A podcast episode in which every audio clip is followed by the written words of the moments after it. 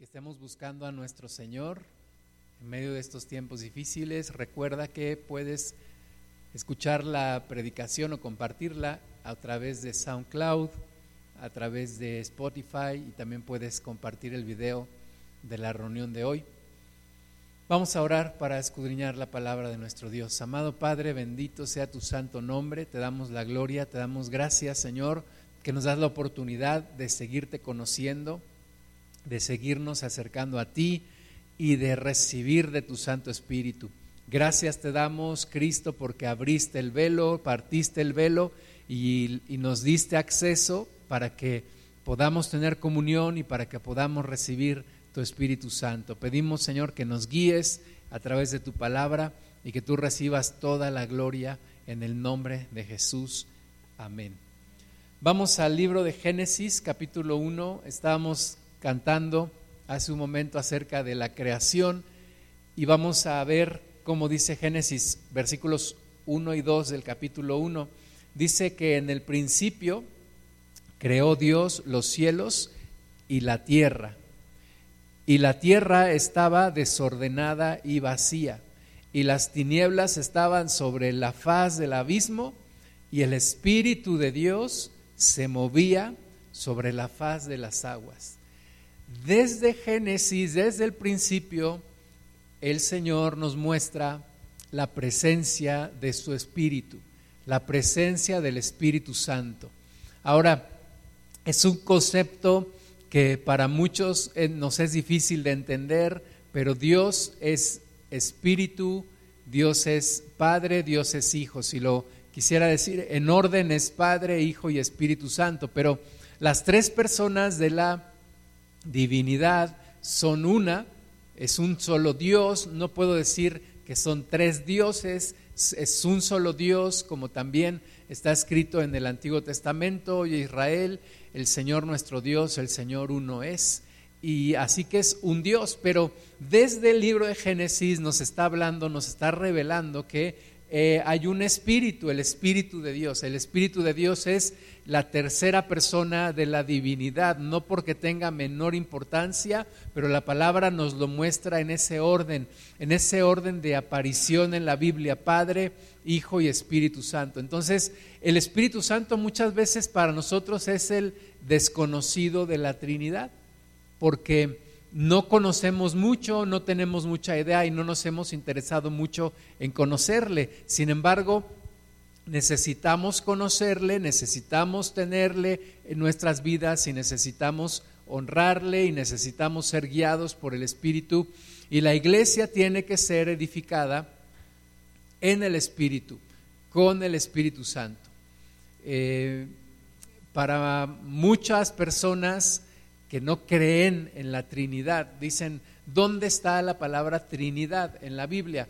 Ciertamente no aparece la palabra Trinidad, pero el concepto de la Trinidad está desde Génesis. Lo hemos visto ya aquí en Génesis 1, en el versículo 2, donde dice que el Espíritu de Dios se movía sobre la faz de las aguas. Vamos a ver también Génesis 1, versículo 26 y 27. Dice, entonces dijo Dios, hagamos al hombre a nuestra imagen, conforme a nuestra semejanza, y señoré en los peces del mar, en las aves de los cielos, en las bestias, en toda la tierra y en todo animal que se arrastra sobre la tierra.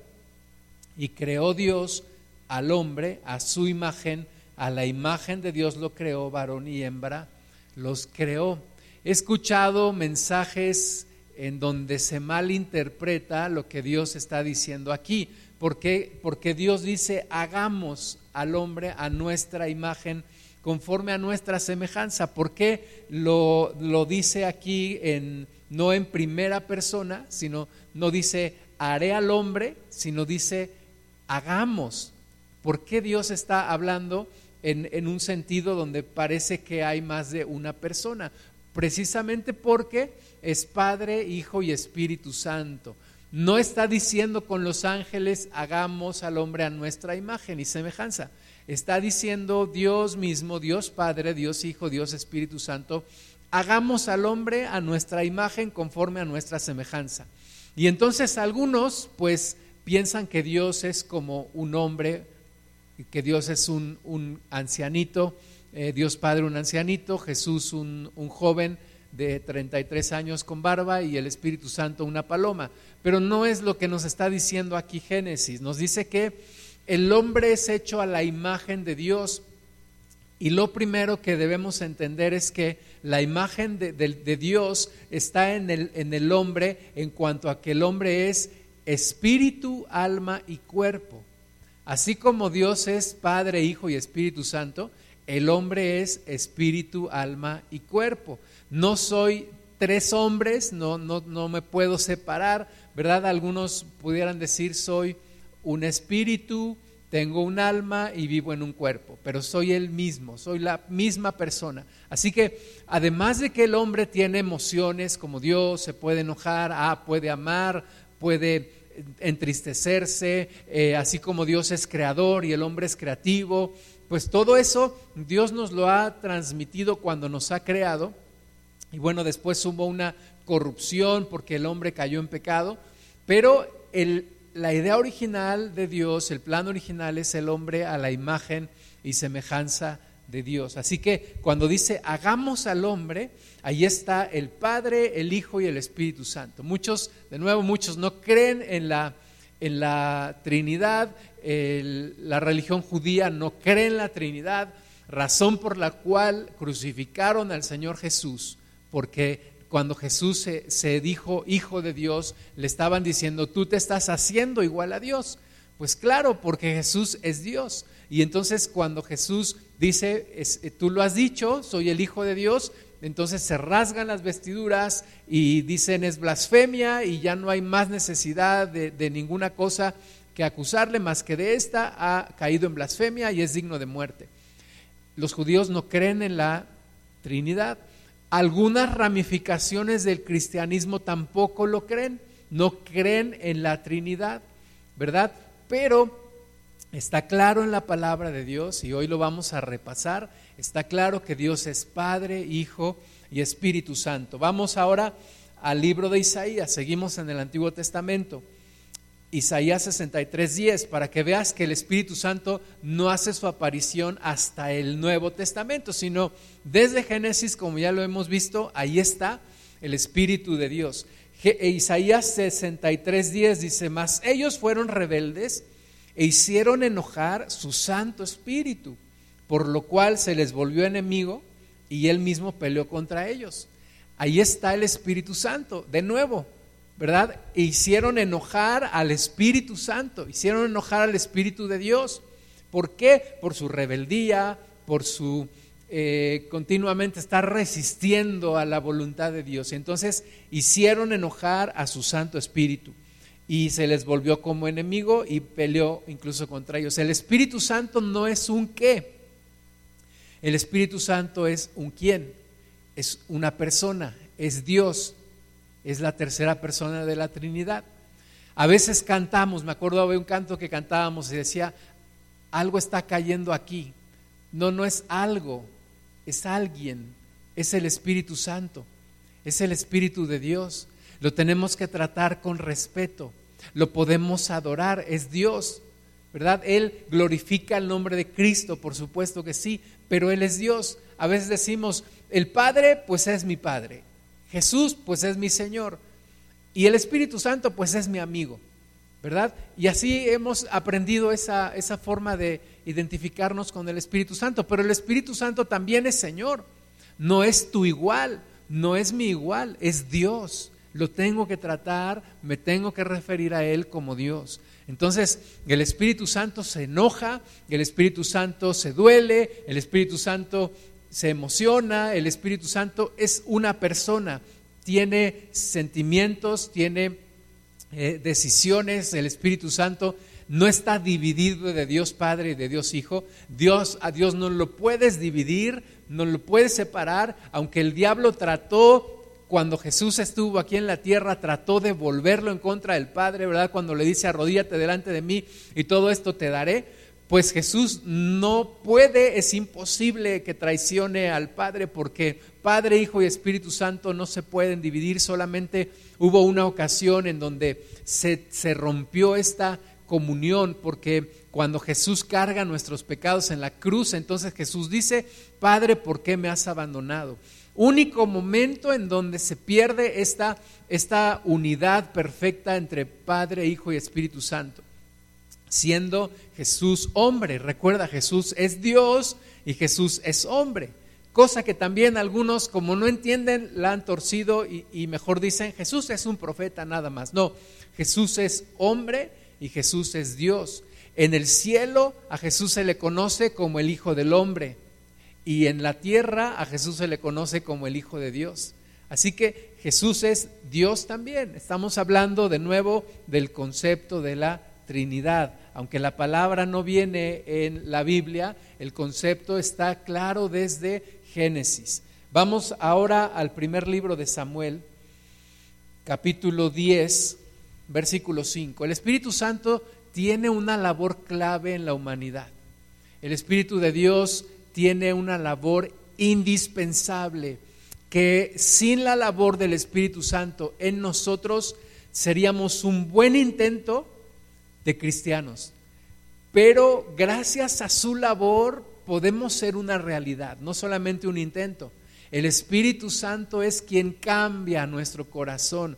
Jesús vino a habilitar la forma en la que el Espíritu Santo puede actuar, porque antiguamente solamente el Espíritu de Dios podía venir sobre sacerdotes o sobre reyes o sobre profetas, pero a partir de la hora de Cristo nos hizo reyes y nos hizo sacerdotes y el Espíritu Santo puede venir a cada uno de nosotros. Así que la labor de Cristo en la cruz hace que el Espíritu de Dios pueda venir a nuestras vidas y cambie nuestros corazones, cosa que nadie puede hacer, el mejor psicólogo no lo puede hacer, el mejor coach no lo puede hacer, el mejor mentor no lo puede hacer, el mejor maestro no lo puede hacer. ¿Quién lo puede hacer? El Espíritu Santo. Por eso Jesús dijo, os es necesario nacer de nuevo del agua y del Espíritu. Solo el Espíritu de Dios lo puede hacer. Y aquí en primer libro de Samuel, capítulo 10, versículo 5, Samuel le está dando instrucciones a Saúl. Lo vimos hace ocho días, mi esposa predicó acerca de esto y dice, después de esto le está diciendo Samuel a Saúl, llegarás al collado de Dios, donde está la guarnición de los filisteos y cuando entres allá en la ciudad encontrarás una compañía de profetas que descienden del lugar alto, y delante de ellos alterio, pandero, flauta y arpa, y ellos profetizando. Entonces el Espíritu de Jehová vendrá sobre ti con poder, y profetizarás con ellos, y serás mudado en otro hombre. Eso es lo que hace el Espíritu Santo mudarnos en otra persona, cambiarnos en otra persona, transformar nuestro corazón, llegar a la profundidad del corazón, a donde nadie más puede llegar y ahí hacer un cambio, una sanidad, una liberación, una transformación, una renovación de la mente. Es lo que el Espíritu de Dios hace. Romanos capítulo 1 dice que Dios ha entregado a la humanidad a una mente reprobada, por cuanto no tuvieron en cuenta a Dios. Así que cuando regresamos al camino, cuando nos volvemos al Señor, entonces nosotros podemos recibir el Espíritu Santo y Él es quien quita esa mente reprobada y la reforma y la transforma y la renueva en una mente como la mente de Cristo. En ese proceso estamos, pero solamente lo hace el Espíritu Santo.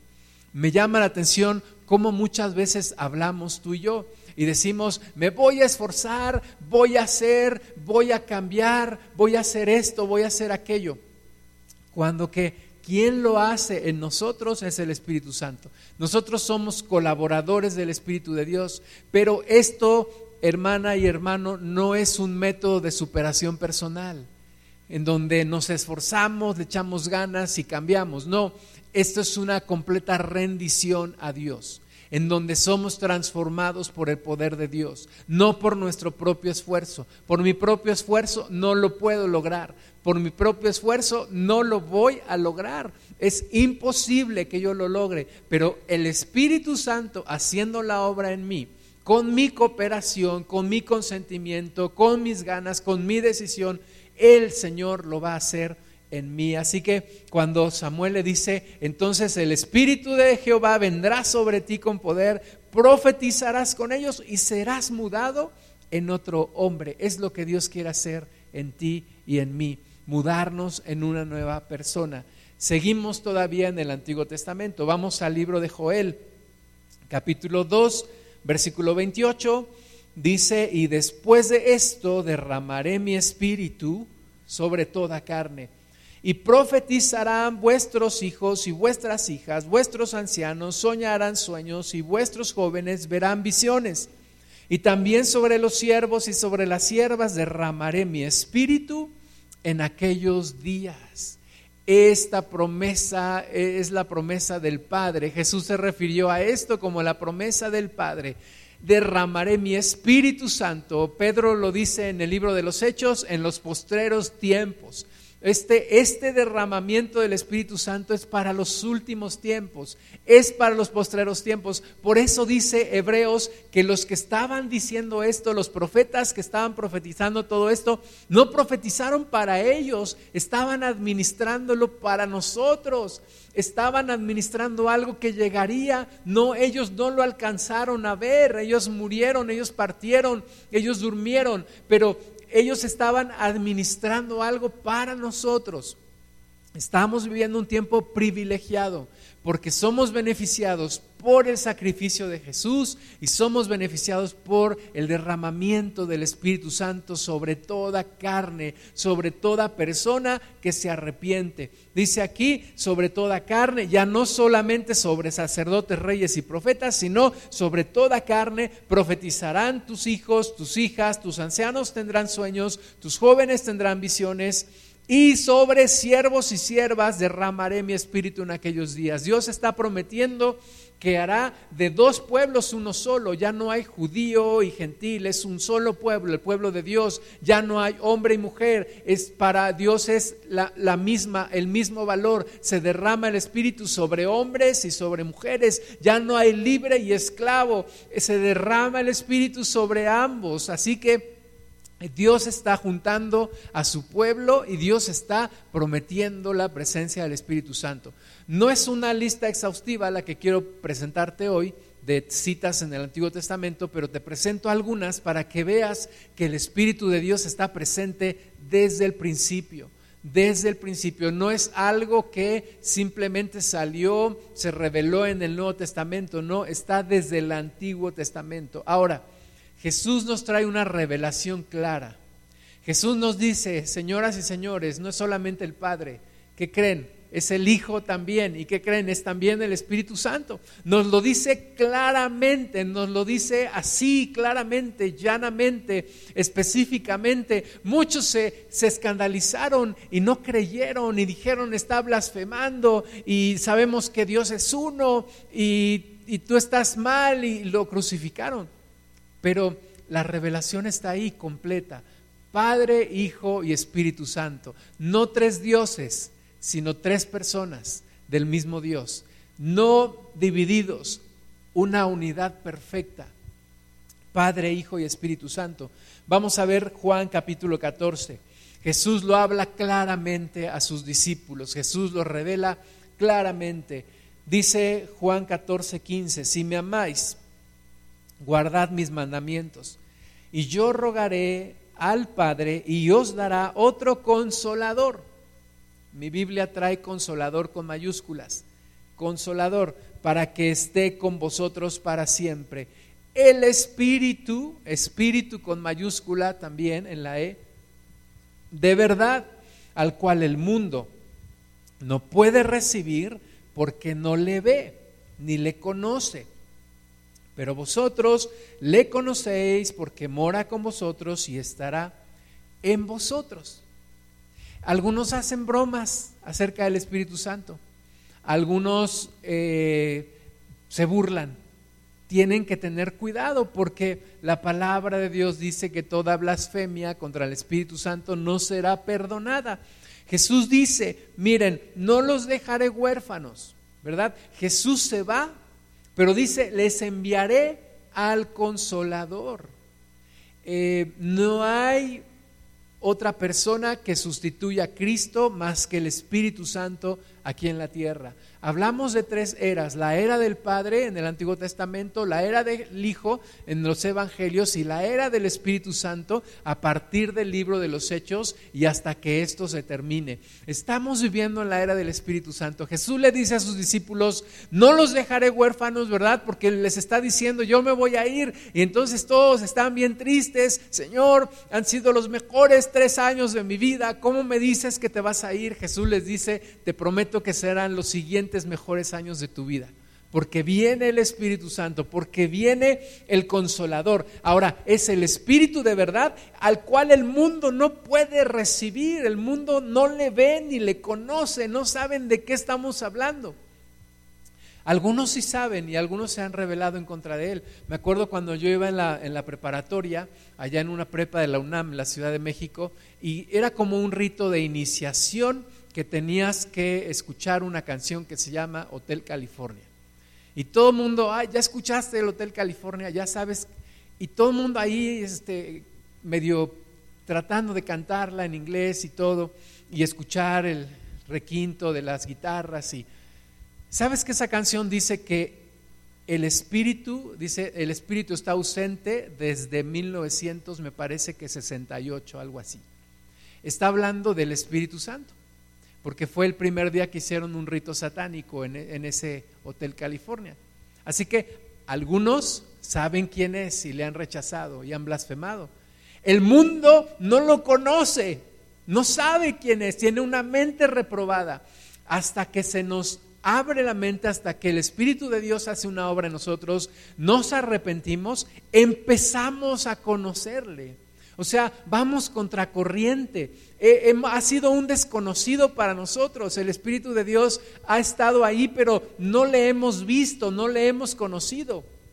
Pero Jesús dice, eh, el Espíritu de Dios viene sobre la iglesia y ustedes le verán y le conocerán y estará con vosotros y estará en ustedes. O sea, no solamente estará con ustedes, estará en ustedes, a diferencia de lo que Jesús vivió con nosotros, porque Jesús estuvo en nosotros, más bien estuvo con nosotros o con la gente de aquel tiempo hace dos mil años, pero no podía estar dentro de nosotros.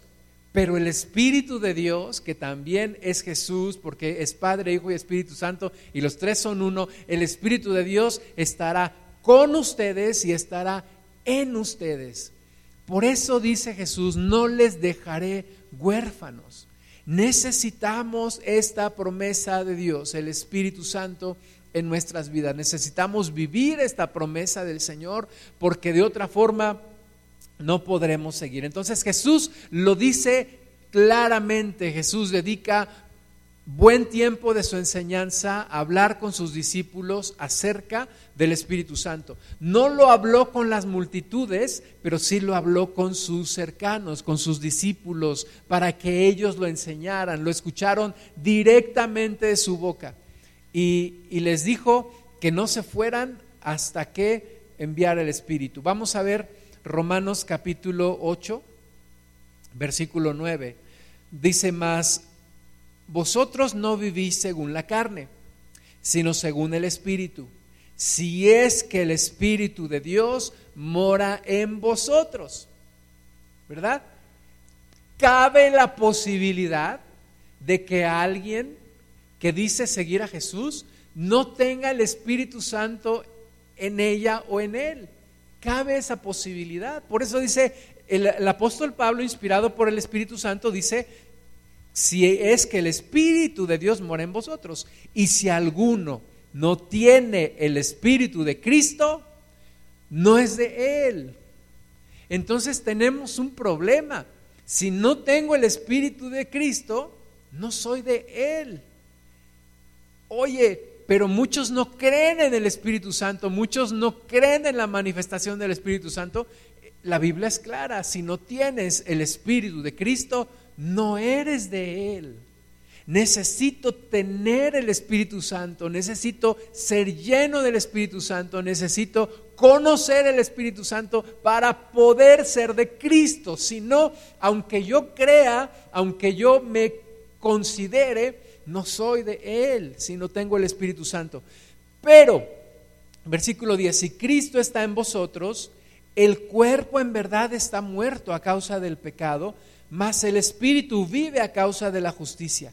Y si el espíritu de aquel que levantó de los muertos a Jesús mora en vosotros, el que levantó de los muertos a Cristo vivificará también vuestros cuerpos mortales por su espíritu que mora en vosotros. Necesitamos que el Espíritu Santo esté en nosotros. Fíjate, Jesús habló de él, Jesús fue a la tumba en su cuerpo mortal ¿Y quién lo levantó de entre los muertos? El Espíritu Santo. El Espíritu Santo levanta a Jesús hombre de entre los muertos, lo resucita y, viene una nueva era para la humanidad, la era del Espíritu Santo. Estamos viendo en este tiempo, estamos viendo en este glorioso tiempo un hermano misionero que escuchamos ahí en la Ciudad de México en un congreso del hermano Wayne Myers, dice que iba en el avión, iba con otro hermano. Y entonces estaban sobrevolando la Ciudad de México. Ya ves que cuando entras a la Ciudad de México los aviones tienen que dar vuelta. Los que viven en la Ciudad de México saben que hay una, hay una vuelta que dan por allá por Insurgente Sur y entonces entran y, luego dan la vuelta y caen en el aeropuerto. Entonces, en ese sobrevuelo estaba el hermano y le dice al otro, ¿quieres saber cuál es el, espíritu que opera en la Ciudad de México? Y el otro hermano, sí, sí, tal vez será el de hechicería, tal vez será el de brujería o tal vez será eh, el de mentira. Y, y le dice el hermano, no, el espíritu que opera en la Ciudad de México es el Espíritu Santo el Espíritu de Dios. Necesitamos que el Espíritu Santo se mueva sobre nuestra nación, sobre la iglesia, sobre nosotros. Necesitamos una verdadera visitación del Espíritu Santo. Ya nos hemos cansado, ya nos hemos dado de topes contra la pared cuando por nuestra propia fuerza lo queremos hacer, cuando simplemente queremos llenar de luces y de un buen escenario y de buena música. Está bien hacerlo siempre y cuando tengas lo indispensable o más bien tengas al indispensable, que es el Espíritu Santo. Necesitamos al Espíritu Santo. De otra forma no vamos a lograrlo. El Espíritu de Dios está ansioso por hacer la obra en nuestras vidas. Pero sabes que una vez leí que hay un venado muy con una característica muy especial. Él puede olfatear al humano que esté a varios metros de distancia. Por eso ese venado es difícil de cazar, porque apenas huele a un humano, se va, se va de ese lugar. Y yo creo que en ese sentido el Espíritu Santo es así cuando huele al espíritu humano tratando de controlar, tratando de hacer, tratando de, dirigir con su propio esfuerzo, el Espíritu Santo dice, ¿sabes qué? Está bien, me voy. No, no está peleando con nosotros el Espíritu de Dios. Cuando el hombre dice, yo lo puedo hacer, yo lo voy a hacer, yo tengo la capacidad, yo sé cómo hacerlo, el Espíritu Santo simplemente se va. Y lo hemos visto a lo largo de la historia. Lo hemos visto a lo largo de la historia de la iglesia. Cuando hemos empezado a hacer, a decidir, a controlar, el Espíritu de Dios simplemente se retira de ese lugar. Pero hoy no queremos eso, no, no, queremos que el Espíritu Santo se vaya, no queremos que sea como en Apocalipsis, donde Jesús está a la puerta tocando para entrar, no queremos que el Espíritu de Dios esté afuera, queremos que el Espíritu Santo esté en nosotros. No queremos manipularlo, es imposible manipular al Espíritu Santo, es imposible eh, obligarlo a hacer algo porque Él es Dios, Él es soberano. Él hará lo que Él quiere. Está en el plan de Dios, Padre, Hijo y Espíritu Santo. Necesitamos llenarnos del Espíritu de Dios. La iglesia necesita menos humanidad y más espiritualidad del Espíritu de Dios. Menos de nosotros y más de Él. De otra forma no podremos continuar. Lucas 24, 49 dice, He aquí yo enviaré la promesa de mi Padre sobre vosotros pero quedaos vosotros en la ciudad de Jerusalén hasta que seáis investidos de poder desde lo alto. Está Jesús diciendo, viene la promesa de mi Padre, no se vayan, no se alejen, no están listos. Y tal vez diría Pedro, pero Señor, tres años y medio contigo y hemos visto los milagros y hemos hecho los milagros. Jesús les dice, quietos, calmados, no están listos. Esperen aquí hasta que venga la promesa de mi Padre, hasta que venga el Espíritu Santo. Y entonces me serán testigos en Jerusalén, en Judea, en Samaria y hasta lo último de la tierra. Pero hasta que venga el Espíritu Santo, el fiel consolador a quien yo les voy a enviar. Yo voy al cielo, dice Jesús, pero les enviaré el Espíritu Santo. Así que ellos son obedientes y en Hechos 2.1, un suceso, que cambia la historia de la humanidad para siempre, para siempre. Hechos 2.1, cuando llegó el día de Pentecostés, estaban todos unánimes juntos y de repente vino del cielo un estruendo como de un viento recio que soplaba, el cual llenó toda la casa donde estaban sentados. Y, y, se les aparecieron lenguas repartidas como de fuego asentándose sobre cada uno de ellos. Y fueron todos llenos del Espíritu Santo y comenzaron a hablar en otras lenguas según el Espíritu les daba que hablasen. Viene el Espíritu Santo sobre la iglesia a partir de ese momento. La primera iglesia, eh, los primeros discípulos eran judíos, eran israelitas por nacionalidad. Pero el Espíritu de Dios entonces empezó a caer y empezó a venir sobre todas las personas que creemos en Jesús. Y a partir de ese momento, aún en los momentos más difíciles de esta humanidad, en los momentos de mayor oscurantismo, siempre ha habido un remanente, un remanente santo que ha sido lleno del Espíritu de Dios. Siempre en algún lugar de este planeta ha habido algún grupo, aunque reducido, de personas llenas del Espíritu Santo. La, la, flama no se ha apagado, el fuego no se ha apagado, la esperanza no se ha terminado. El Espíritu de Dios sigue aquí con nosotros desde ese día de Pentecostés. Hechos 10:44, mientras aún hablaban Pedro, mientras uno hablaba Pedro estas palabras, el Espíritu Santo cayó sobre todos los que oían el discurso. Y los fieles de la circuncisión que habían venido con Pedro se quedaron atónitos de que también sobre los gentiles se derramase el, el, don del Espíritu Santo, porque los oían que hablaban en lenguas y que magnificaban a Dios. Entonces respondió Pedro, ¿puede acaso, alguno impedir el agua para que no sean bautizados estos que han recibido el Espíritu Santo, también como nosotros? Y mandó bautizarles en el nombre del Señor Jesús. Entonces le rogaron que se quedase por algunos días. Está Pedro, está atónito, está maravillado, está platicando con Cornelio y, los demás que le acompañan, los cuales son gentiles. Y, Pedro trayendo en su mente esa, esa, vieja idea de que judíos y gentiles no se pueden, no pueden convivir, no podía un judío entrar a la casa de un gentil porque se contaminaba. Y todo esto, y Dios le acaba de dar una revelación, y Dios le acaba de mostrar una visión, y en ese momento entra Cornelio con los que le acompañan, y les empieza a predicar Pedro cae el Espíritu Santo sobre ellos, están orando en lenguas, está, está esto que no se explica Pedro y entonces dice, estoy maravillado de que el don del Espíritu Santo también sea sobre los gentiles. No habían entendido que Dios estaba reformando todo, abriendo las puertas. Israel, el primogénito, pero después de, Israel venimos todos los pueblos, de toda lengua, tribu y nación. Y el Espíritu Santo cayendo sobre cada persona.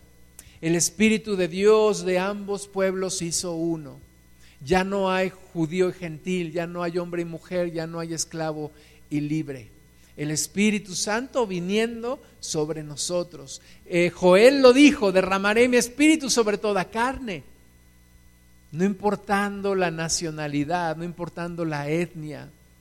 Dios está abriendo las puertas para todos. Y en este momento alrededor de todo el mundo hay gente llena del Espíritu Santo por todo el mundo, en, de toda tribu, lengua y nación y estaremos en la presencia del Señor alabándole un día todos juntos.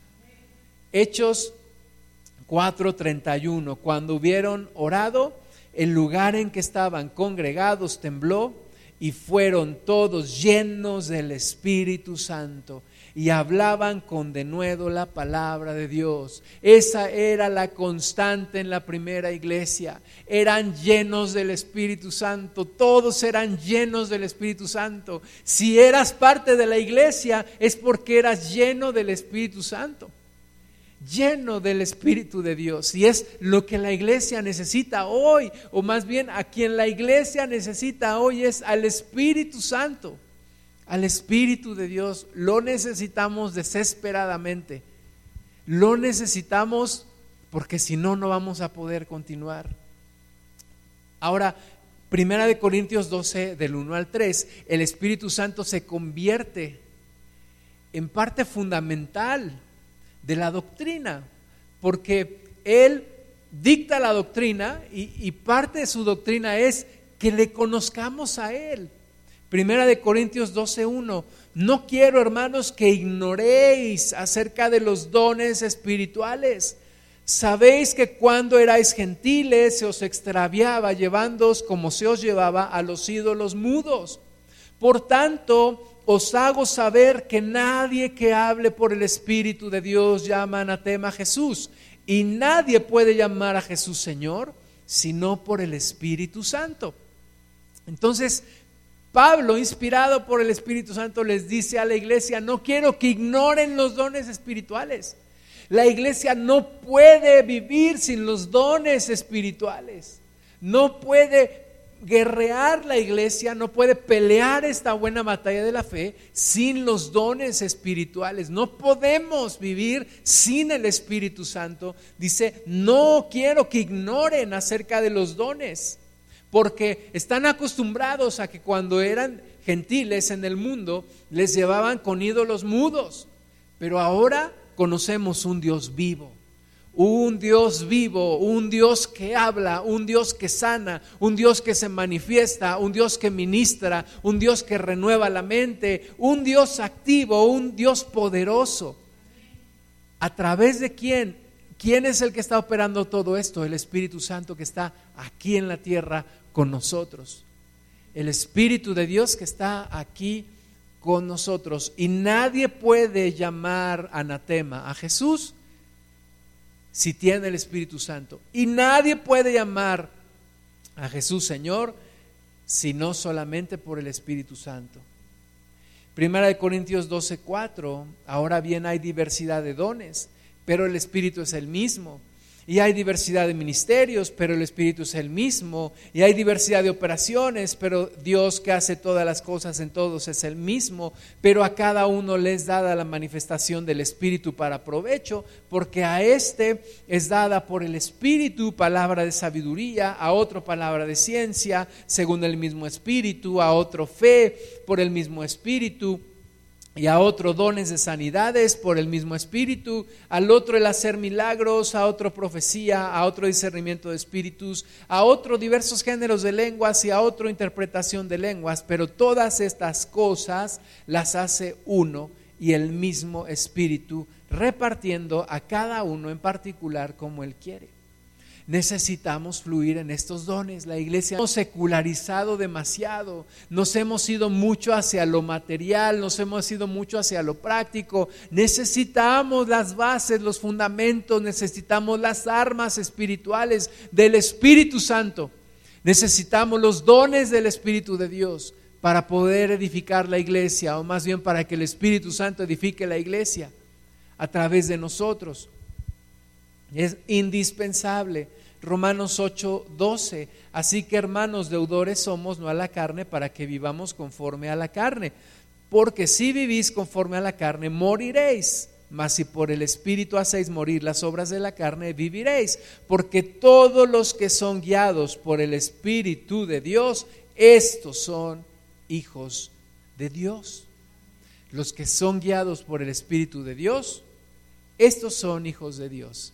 Y los que no, pues no, ¿verdad? Solo los que son guiados por el Espíritu de Dios son hijos de Dios. Pues no habéis recibido el espíritu de esclavitud para estar otra vez en temor, sino que habéis recibido el espíritu de adopción por el cual clamamos, Abba, Padre. El Espíritu mismo da testimonio a nuestro espíritu que somos hijos de Dios. Y si hijos, también herederos herederos de Dios y coherederos con Cristo, si es que padecemos juntamente con Él, para que juntamente con Él seamos glorificados.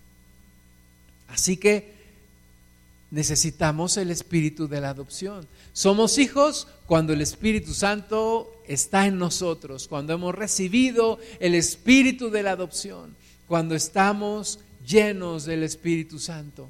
No seamos como aquellos que encontró el apóstol Pablo y les dijo, ya han recibido el Espíritu Santo cuando creyeron. Y ellos dijeron, pues ni siquiera sabíamos que había Espíritu Santo. Y entonces Pablo les dice, entonces, ¿en qué bautismo fueron bautizados? Y ellos dicen, pues en el bautismo de Jesús.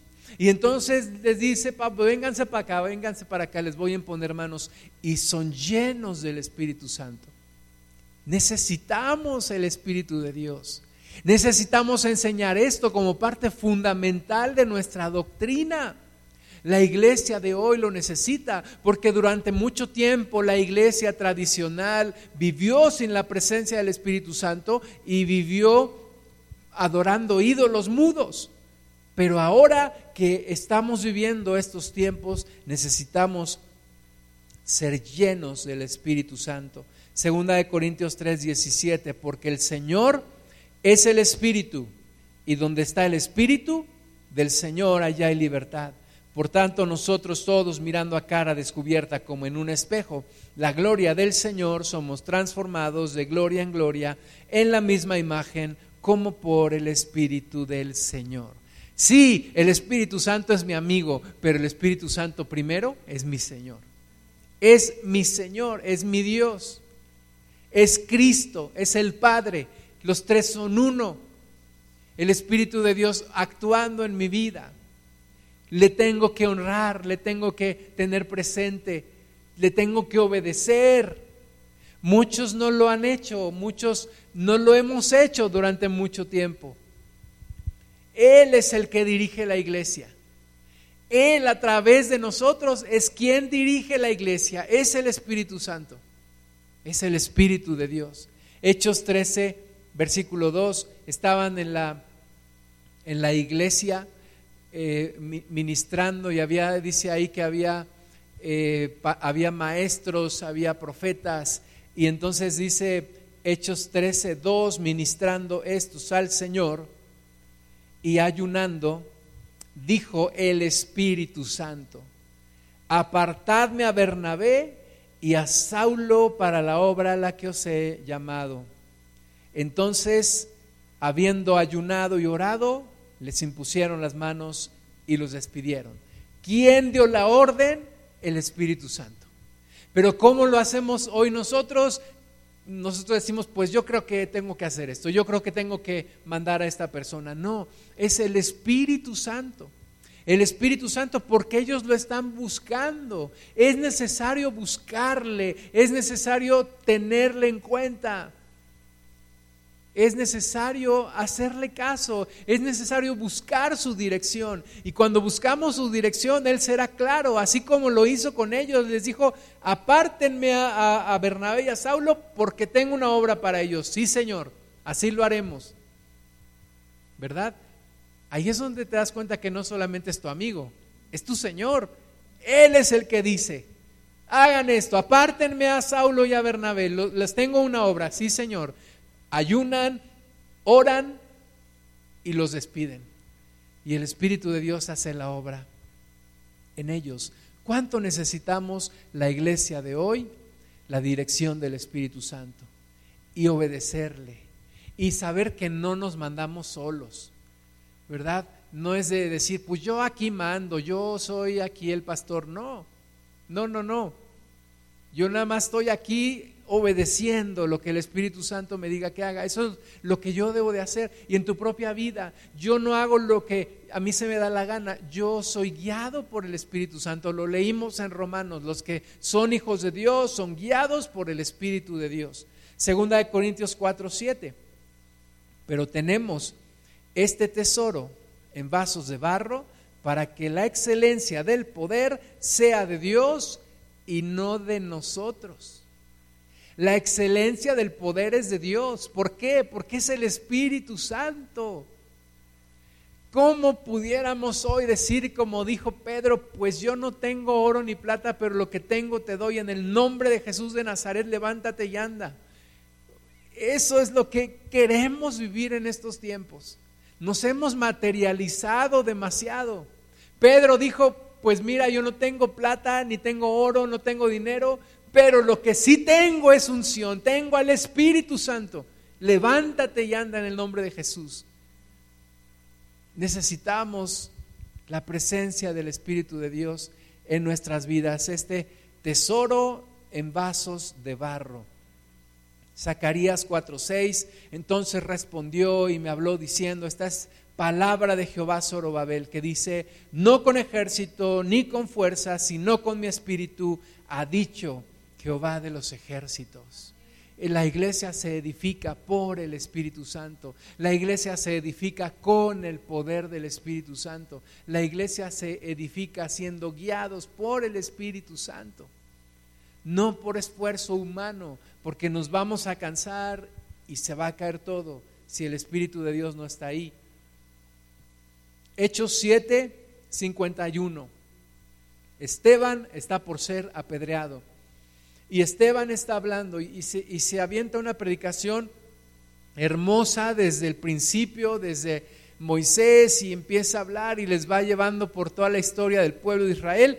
Y llega a este punto y les dice, duros de cerviz e incircuncisos de corazón y de oídos, vosotros resistís siempre al Espíritu Santo, como vuestros padres, así también vosotros. Esa es la historia del pueblo de Dios, siempre resistiendo al Espíritu Santo, siempre resistiéndole, siempre tratando de ser más listos que Él, siempre tratando de gobernar, siempre tratando de controlar, siempre tratando de dirigir es el Espíritu de Dios, como decía Martín Lutero, Él es el jinete y yo soy el caballo, Él determina dónde vamos, Él es el que dirige, yo solamente lo sigo.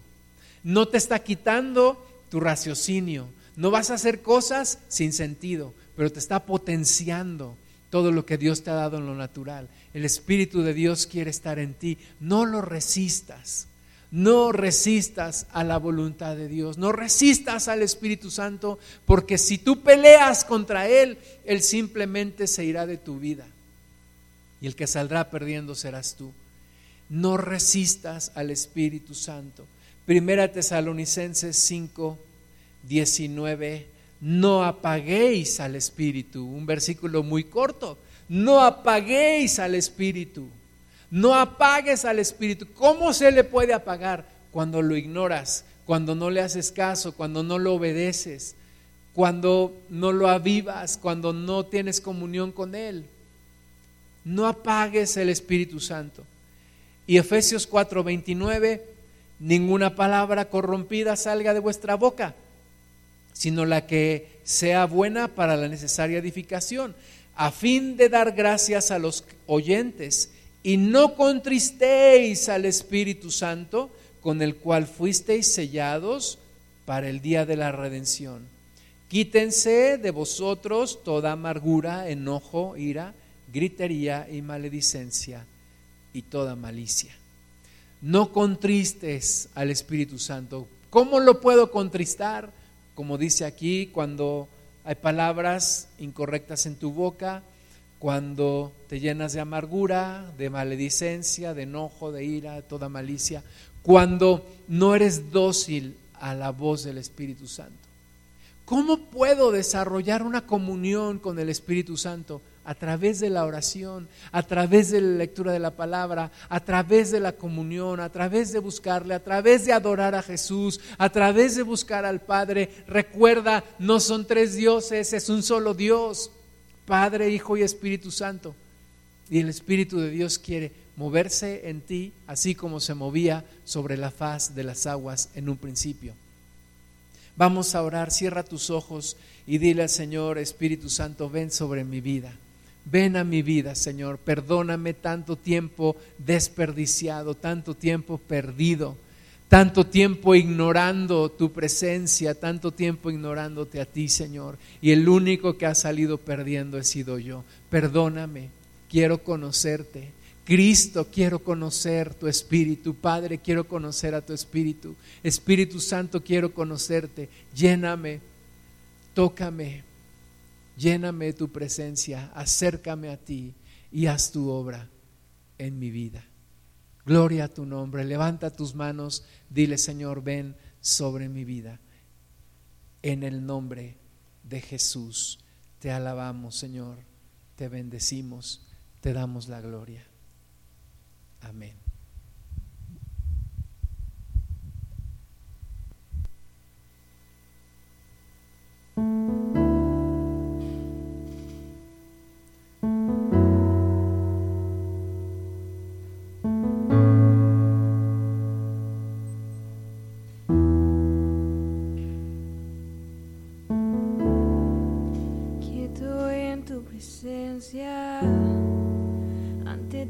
Me presento.